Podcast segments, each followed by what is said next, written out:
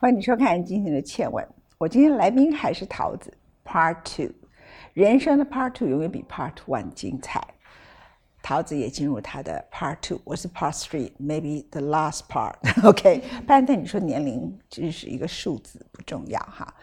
呃，上次我们聊天呢，谈了太多爱情啊，但是我觉得也该有人把它讲的赤裸裸的，你知道吗？OK，好。但是这集我想多跟你谈的。是你怎么安排你的人生？除了演艺事业之外，你的家庭，你跟李艺人，我注意到他们说你开始画画干嘛？就是你开始进入你的第二个人生。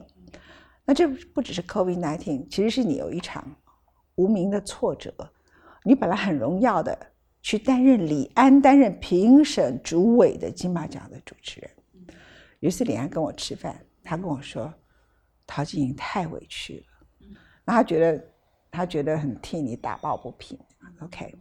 但是那个时刻你也沉淀了一段时间，但是哎，就你现在就重新给自己一个人生的规划，哎，来讲一下你现在的精彩人生好吗？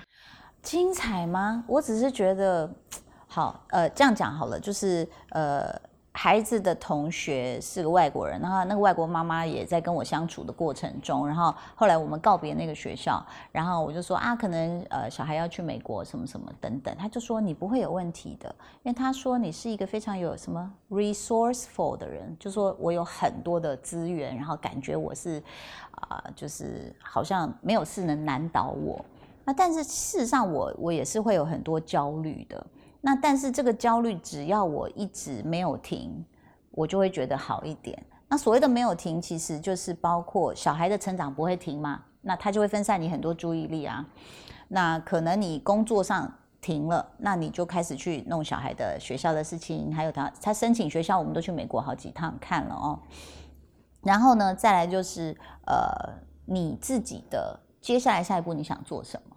那其实我我现在做了一个选物的网站，然后我的一个小小生意麻辣烫也要开始啊，我们要做线上料理包啊什么什么的，都还是在找各种自己认为有趣的事情，就很奇妙。就比如说我明明卖一个花生糖，然后呢，哎，它卖起来了，卖起来之后呢，我们就跟老板说，我们我们来做工厂吧，把它做大吧，啊，然后就要开始去研究说怎么做工厂，然后怎么申请这些证照啊。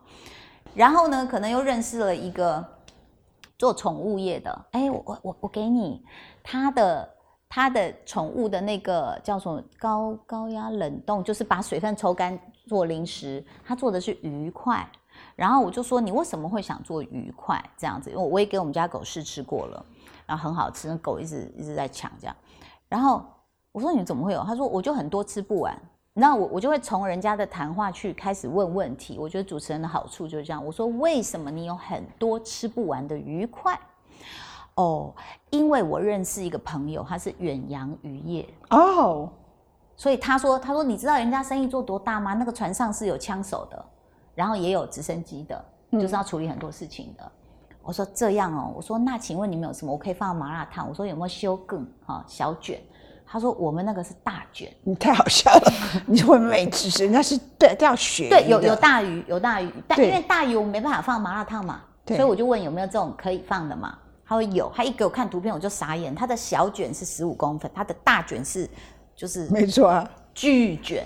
对，所以我的意思就是说我每天都在学，每天认识新朋友。那我可能也认识，比如说很多妈妈都是很有才华的，也很能干的。”他们办 party，或者是他们怎么样去找这个小孩的学习资源，那或者是我认识一些贵妇，那贵妇其实对他们生活品质的坚持，或对自己自身要求的自律，我就觉得哦，好有意思哦。其实，在某些方面我们可能暂停一下，但是在其他方面我还是没有停下来。然后包括画画，那因为画画，我呃，我本来就认识刘轩，然后我看到刘勇老师就是他父亲的画。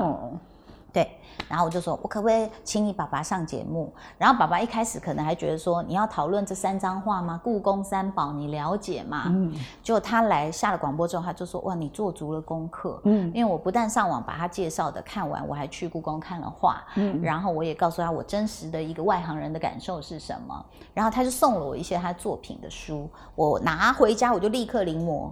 我问他这怎么画？这为什么你可以调出这样？然后这个细线怎么怎么空白？然后最后画不出来。我拍了一张给他儿子，然后他儿子说：“爸爸说什么干画湿画怎么怎么怎么？”我说我听不懂，说真的。但是我第二天我就用那个 Procreate 一个电脑软体，我就立刻又再复制第二张，嗯，传给刘轩看。刘轩传，他说：“你好用功哦。”我说：“我觉得好玩。”我真觉得好玩，所以刘墉有收你为徒弟。我希望刘墉老师真的很让人佩服，是因为包括像我看到很多画家是趴在地上画的。他说他脊椎打了四个钢钉，因为这没有办法长期的这样弯。我自己趴了大概半个小时，我真的也直不起来。然后呃，我看到金凯瑞他在他家呃画画工作室，然后他就有一个好像一个钢条，他整个人趴在上面还可以这样移动的。所以我我一直有想企图贿赂。刘文老师说：“哎，那我帮你去量身打造那个钢条送你好不好？” 所以我觉得就是，呃，我甚至好像之前我来过那附近的一个中心学编剧，就是他有编剧课，嗯，然后我去报名上课了。哦，还然后我现在在网上，呃，我之前还学了韩语，啊，基础韩语这样子，就基本我到韩国的话，看到我都念得出来，虽然我可能不知道它是什么意思，但是就是音标字母这些我会简单的。然后我最近在上投资课，那个老师跟打了鸡血一样啊！这个一十二堂课十二块啊，这样，然后然后呃十二块人民币，我就上网去订这样，然后就告诉你啊，我那个通膨，你存的钱如果没有赶上通膨，你的钱就得没有啊！然后我就每天就觉得很什么老师讲的这样？吴小破啊？啊不没有没有，他他就是一个就是一个呃财经课程里面的阵容这样子，所以我就觉得好多事可以学哦。然后也挺有意思的，光是在我去飞碟，然后附近都在卖那个文房四宝。嗯，你买了一大堆笔啊、墨啊、纸啊、砚啊，买完我说多少钱？要一千二。我说，你知道我被吓到哎，怎么那么便宜嘛？对，你会觉得这些最美的东西居然一千两百块，你可以画好久。跟你去呃百货公司周年庆。女人们买一堆内衣，一堆保养品，说两万五万，你知道吗？都哇这样子刷卡都不眨眼，说这个我是要一年用的，所以我没关系，什么什么，哇，我觉得那个那个感受就很不一样。所以其实都是在这么大宇宙里面不同的小宇宙，你可以看到很多这样的事情。其实我觉得听到你走入这个绘画，而且是跟书画比较有关系，我很高兴。不是每一个艺术都可以带着你进人生智慧，你知道吗？哈，那有几个东西是可以，其中一个就是书画。那其实一个人呢，他的心一变，他的字就变丑。他的心一好，他的他的心是很执着的，他的字就完全不一样，就是字如其人，真的完全逃不掉。所以我就听了很高兴。哈，你现在学学绘画，你接触了很多各种不同的事情，这样的啊。呃，你说停下来。它算你的第二人生吗？呃，要看我有多努力。因为像我，我这两天还在跟我老公 complain 说，我说，哎，这些 YouTuber 都觉得我们很厉害吗？因为他就说，我们现在来讲 Procreate 这个软体怎么操作，点两下是什么，点三下是什么，往下拉还有什么什么，我就就就等一下，等一下，我就 pose，然后再回去，我大概回去了五遍才听懂他在讲什么。那可是这个数位时代，小朋友如果是我女儿，她一定要嘚嘚嘚嘚就这样啊，有什么好教的？我们邻居女儿很会画画，她现在在 Art Center。我说你可以教我 Procreate，她就这样，他心里想说，地太人接龙北对啊，这想这有什么好教的？这这个你上网嗯一下就会啦。嗯，可是对我们这种老 Coco 来说，我真的是要一步一步去学它。然后我就会，可能因为家里有孩子，我就会告诉他说，哎，电视关掉，我们来学习啊。又要学什么？我说你学什么都好，阅读也好，或者是他想要一台桌机电脑，我说那你要学什么啊？那我学剪接。我说很好啊。那我老公看我们开始学，那我老公也说我也来剪片。我说好，这样就很好。你你生命里有追求的时候啊，你就不会胡思乱想，而且也不会觉得啊光阴虚度，人生要干嘛？不是因为其实啊，我跟你讲，其实一个人，你以前是在演艺圈子当主持，也当到主持界的大姐大啊，你可以再上去就是赚更多钱，不啦不啦不啦不啦，也就是这样。你听得懂我意思吗？OK。其实什么年龄都可以学，可是是非常好的学习的年龄。我常常在讲啊，其实你知道那个时候我在本来别的领域，他们是使你离开的什么理由，一大堆理由都可以讲出来。但一个就是有一天我就觉得我的脑袋是空的，不对劲了。所以一直在职场里头非常顺利是很糟糕的事情，因为你都没有停下来学。嗯嗯。然后呢，你以前我以前在美国的时候，我从二十七岁一直到快要三十八岁才回来。然后呢，在那一段时间里头，我每天都很快乐。可是我可没什么好职场啊。后来是有不错的职场，但是 however 这跟后来回来台湾的职场是不一样的。可是为什么那时候我很快乐？因为我每天都在进步。我觉得我人生上，人家还问我说：“你最愉快是什么时候？”我说：“两个阶段。第一个阶段就是我在纽约那个阶段，because I'm learning everything 这样子。第二个阶段最愉快的是现在，因为现在我没有让自己太跟公众的某一些事情连接在一起。除了这次的疫苗，因为我不能活在台湾，然后看着大家没有疫苗，然后对这件事情，我虽然不能打疫苗。但是我觉得这个事情我明哲保身，嗯，我与我无关，我就维持缄默。然后当我知道很多事情，而且那些想要帮台湾买疫苗的人都遇到困难，他们纷纷打电话给我，或是在过程中来跟我讲他们遇到的困难的时候，我觉得，哎，当你可以第一手听到这么多讯息的时候，你还把它丢在旁边。然后继续过你自己的日子，那是一种可耻。嗯，所以我那时候会写脸书上，你有看到？可是我就在那个时候偶尔管一下台湾这些事情。大多数时刻，我就会安排自己人生，不管我在生病干嘛，就大量的阅读，然后有有的时候就弹弹琴，那有空的力气可以的时候遛遛狗，还种很多花草。像我今年生日的时候，我身体很不好。那通常生日就有很多好朋友会帮我过生日。我看今年有八个生日夜，我就把它取全部取消，就是我病了，那我不适合出去吃饭，而且我没有打疫苗，所以我不要出去了。那这个情况之下呢，哎，我就跑去竹子湖。嗯。然后呢，我的观念是什么？就是竹子湖里头，我的花草已经种了十多年。那那个花园呢，其实当时种下去蛮漂亮，现在长乱七八糟，有的应该剪掉，有的应该根本从根把它铲除。所以我就把整个花园重新整理。其实重新整理花园的过程中，很像成你的人生，对不对？你人生有些东西应该从根把它就丢了。然后从那天开始回来以后啊，我就悟到这件事情。我们就我其实不太玩脸书，只要每天在那边炫耀自己的，我看了就是就就就取消追踪他。然后任何让我不舒服的，我就想，那以前我会觉得这样做对朋友很不好意思，现在是觉得没有什么不好意思，我没有多少日子可以活。我只要让我感觉有不愉快的，觉得这个人太，嗯，太名利心了。我想跟名利心的人保持距离，我就把它取消这个。你好超脱，哦，我到现在还是很公关呢。只要有跳出来，我就按赞按赞，因为我知道自己的会关心自己按赞数嘛。他说：“哎呦，少于两千你就开始冒汗，你知道吗？”然后我想说，我要按别人赞，人家才会按我赞。哇，这这点我还没超脱哎，我还是很在乎这些数字。对吗？嗯，我没有，我就。只要不爽就取消追踪 啊！我所谓不爽，不是对方做错什么，就是因为我想跟名利这件事情维持距离。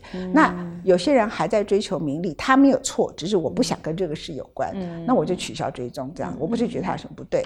那我也其实很难去看谁要跟我交友，因为你知道那一大堆要来跟你交友的很多奇怪的人，不知道是什么鬼东西。我也曾经写了一封信说警告那些爱情骗子，我请你不要再来找我了。你们那个是不是？是不是有那种戴假发，然后再来就有那墨镜，然后穿一个很大西装，他说买。My lady，什么？我去哪留言，他就去哪留言呢？没有一直在跟我示好。还他会他还没有？呃，我我我我一天大概有，我也搞不清楚是发生什么事情。就是我年龄都可以做那些人的妈妈，他们老是这么很帅的样子，还会 send 他的生殖器给我，他们搞错。你有生殖器？你要不要我分享给你？我没有。那我给你给你好了。那我那你去跟丽丽人比一下。哇！你居然收到这些图片，很多。你所以你就不检举他们，你就一直收？不是啊，我就会想说，这个人不是有的时候，那是那个时候我就变成一个社会观察家。我想一个人疯狂到把自己的生殖器拍下来，到处去送，还有一些笨蛋还跑来追求，老外的菜。我不是老外的菜，对，从小就是对。嗯，你应该，你你不是老外，更是。有没有丹凤眼？哪一国呀？那呃，应该都蛮喜欢的吧？有没有看？每人说人家那个老外帅哥旁边都会有个丹凤眼，然后头发直直长长的。哦，那个不太是所有老外的 taste。还有像那个那个是那是 Murdoch 那种类型梅朵，所以才会被、哦你看邓文迪嗯梅朵那种狗仔队最后翻翻跟翻阴沟阴沟里翻船多好玩。你讲他老婆是阴沟啊？我说你的节目他他老婆可能看得到哎、我说梅朵嗯，最后他老婆对啊，有别的男人，这不是太棒的事了吗？嗯他老在揭发别人，总要有人揭发一下他，嗯所以我觉得他老婆是不错的。嗯，OK，Yeah，you're great。呀一直担心他会看到我们节目哟。没关系，他看到也没什么关系吧，这样子 OK。那我们现在来谈一下，就是说以台湾现在跟中国大陆的市场冲突。不止台湾吧，其实我想，呃，中国的很多艺人现在也在面临一个很震撼的局面。我我们常其实艺人私底下来聊天，说台湾的艺人是最难当的一种艺人。你看美国，你看英国，你看哪里有这样的一个问题？不管是他们出来表态支持啊、自己喜欢的啊、呃这个政党。也好，或者是理念也好，可能在那个时候会有一点点激情，但是你很少看到全世界有哪一个地方像台湾这么激情的啊，然后这个颜色这么分明的，然后呢，我我不听你讲，你只要你你你不是我的颜色，哇，你完了，然后跟你干到底。那我觉得那个带来的那种。呃，暴力之气，我觉得是前所未见的，因为网络渲染力很大。我觉得跟网络无关，是跟我们的民主素质有关，因为大家都有网络啊。哦对这句话同意吗？因为美国也有网络啊，他们的支持者有一定的教养，他不会因为，比如说马友友这次是有表态支持 Joe Biden 的，那他们有封杀马友友的音乐会吗？嗯不可能嘛，他有网络啊。然后川普他们会懂得有些领域，他有基本的教养，他知道那个领域里头，他就是虽然他在他支持那个东西就算了，他是在别的议题让美国再次伟大，其他的议题里头，你可以说他操弄他们，他们有还是比起台湾就是有个界限的。我告诉你，台湾也不是一直一开始就这样。我自己的记忆最清楚，因为你们比较年轻嘛，哈。那我回来台湾的时候，我要说李登辉总统时代不是这样。嗯你知道那个时候李登辉总统时代呢，李登辉最讨厌的人之一叫赵少康。嗯那我也是反对李登辉政党的人嘛，他们会找我跟赵少康去颁奖哎，金钟广播奖，比如说，就找我们两个人去当颁奖人。那我曾经金马奖，我跟徐峰两个人去颁奖，那徐峰那时候是公开支持宋楚瑜的，可是金马奖当时文化部也好，那时候是文建会。李登辉在统治也好，他那么讨厌宋楚瑜，他也知道徐峰是支持宋楚瑜的，人家也不会封杀徐峰啊，手不会伸进来了。不会不会不会。然后、那个时候反而他们为了表示台湾的多元，那那时候国民党那时候马英九还没有当选台北市长，那我是在民进党里面很多重要的场合，他们就故意摆一个蓝军的跟绿军的。通通就把我跟马英九两个人摆在一起同台，所以我跟他同台很多次这样子。所以呃，我要跟你讲的就是说，其实台湾的民主是，我不是要讨论政治了。你说台湾艺人是最难当的，嗯因为我们在不要讲说跟两岸的关系，嗯跟中国对大陆的关系，台湾自己内部，嗯它就是欠缺了那个我们原来在李登辉时代还有的那种对彼此的不同政党的立场的人的跟专业的尊重。那大家为了生存，然后你看到很多的艺术家的嘴脸都变了，我觉得这个真的是，嗯嗯，也是时代的一种脸孔，也是一个一个历史的记忆啦。那你会觉得还是会觉得很有意思哦。那甚至啊、呃这可以写一个荒谬剧哦。我觉得如果莎士比亚存生活在现代，还真的可以写太多精彩的故事哦。对，那很多人可能戴着这个红色的面具，哎，就一掀下来，他是白脸，他是个奸臣啊，那你完全你想象不到这这里面的这种诡谲多变，所以我觉得也是很有意思的在在看这些事情。那但是话又说回来，如果你从一种悲天悯人角度来看，你也觉得说，其实大家就为了一口饭哦，可以卑微成这样子哦，不管是对哪个颜色。啊。那但是我绝对相信是还是有他啊愿意想要为他自己热爱的工作付出的人，他可能本来就是，如果你要用政治来规范，他就他就是中间选民，我没有要。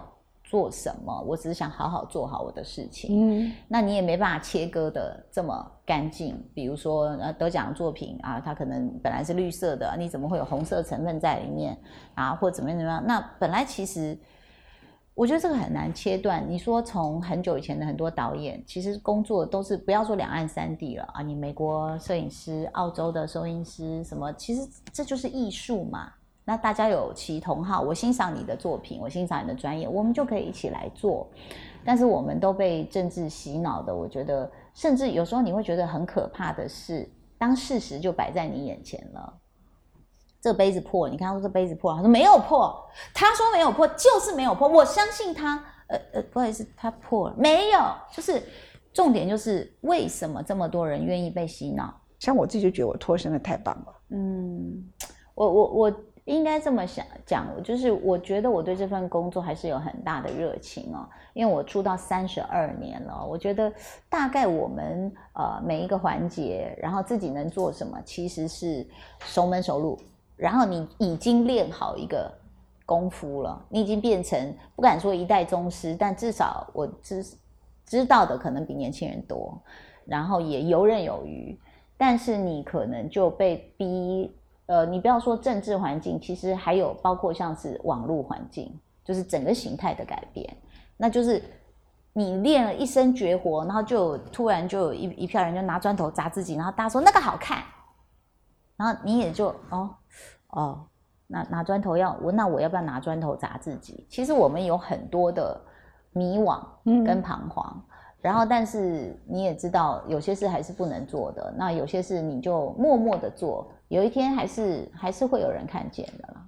嗯，如果现在有人再请你去主持金马奖，我觉得没有问题耶。只是文天祥老师好像一直觉得有愧于我，所以他没有开过口。所以其实这个节是他们也没有跟我开口了，是李安他们是吧？对，他们也好像也不好意思开口了。我想说没事啊，我也是电影，我还是爱看啊，而且我也不会，我还是秉持当初我的坚持，就是说我不会因为颜色或是地域的分别，比如说你还是会看到，呃，我我们在讲更大，比如说为什么我能看美剧，我就不能看中国大陆剧呢？这中间差别到底是什么？如果它是好看的，为什么我不能说出来？哎，我觉得这部戏很好看，那我还是会因为某个演员或某个团队，我会去，比如最近我我想看，呃，就我主持金马那年那个入围的影帝段奕宏，他最近演了一个八角亭迷雾，哎，我还是会去看。啊，然后或者是像比如说，呃，那我们讲更广一点，你说印度电影啊，什么电影？哎，好看的，我觉得它就是艺术啊。伊朗、泰国，为什么我看印度、泰国你都觉得我没问题？但我只要说，哎，我觉得中国这句好像你就觉得我有问题，这个很奇怪，因为我们本的还是一个自己对这个行业的喜爱，在在去趋近于美好，嗯，对吗？就是我可以跟他学到好多，我为什么不去学？嗯，所以我觉得我的这个初衷跟态度一路以来都是没有变的。我觉得这整个过程，因为有很多其他事情让我感到满足，比如说像你说种花，它是一个一两个月或两三个月的一个收成。那我最近在收成的就是我两个小孩，就是会觉得，哎，原来女儿这么懂事。原来陶晶莹那天我看到吓死了，我还只记得她结婚的场景，我知道她有孩子。这么已经到了可以送出国，十五岁了，对啊，对，然后你也变妈妈，还可以送孩子出去的妈妈，对，这就是人生很特别的事情，一直在变化，对对对对对。所以就是可能就像很多人心灵鸡汤讲的，说你不要看你失去的，要看你拥有的。那我觉得已经真的拥有很多了。然后再来就说，呃，你说主持节目这方面其实也没有停，包括今天也去开了不同的会。所以我觉得还是有很多可能，大家本来以为我不接了，就像金马奖一直说他应该不接了。公开讲，公开讲，李安导演，对文老师其实一直很照顾我。那所以其实我觉得还有很多，只要自己就是啊状态一直保持在，热情一直在，我觉得其实还是有很多很多机会跟可能。嗯，我刚才讲的所有对我们现在的评审可能太过于颜色这件事情，一切与陶晶莹无关。真的与我无关，他讲了。他是抱大腿的啊。